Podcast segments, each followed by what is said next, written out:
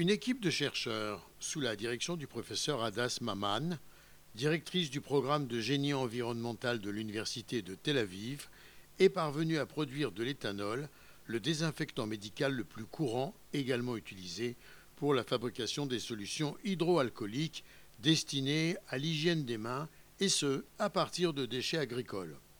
Cette production est basée sur un processus innovant. La méthode permettra désormais de mettre fin à la crainte de pénurie d'alcool pour usage médical accentuée par la pandémie du Covid-19. L'étude, réalisée conjointement avec des chercheurs de l'Université de Haïfa et du Collège d'enseignement supérieur Oranim, a été financée par le ministère israélien de la Science. La lutte contre le coronavirus commence par le maintien de l'hygiène. L'irruption de l'épidémie a en conséquence augmenté considérablement la demande d'alcool désinfectant. L'éthanol est le désinfectant médical le plus courant. À l'heure actuelle, il n'y a toujours pas de production nationale d'éthanol en Israël, qui dépend donc entièrement des importations dans ce domaine. En 2018, le pays a importé 23 000 tonnes d'éthanol, produit en grande partie à partir de sources alimentaires telles que le maïs.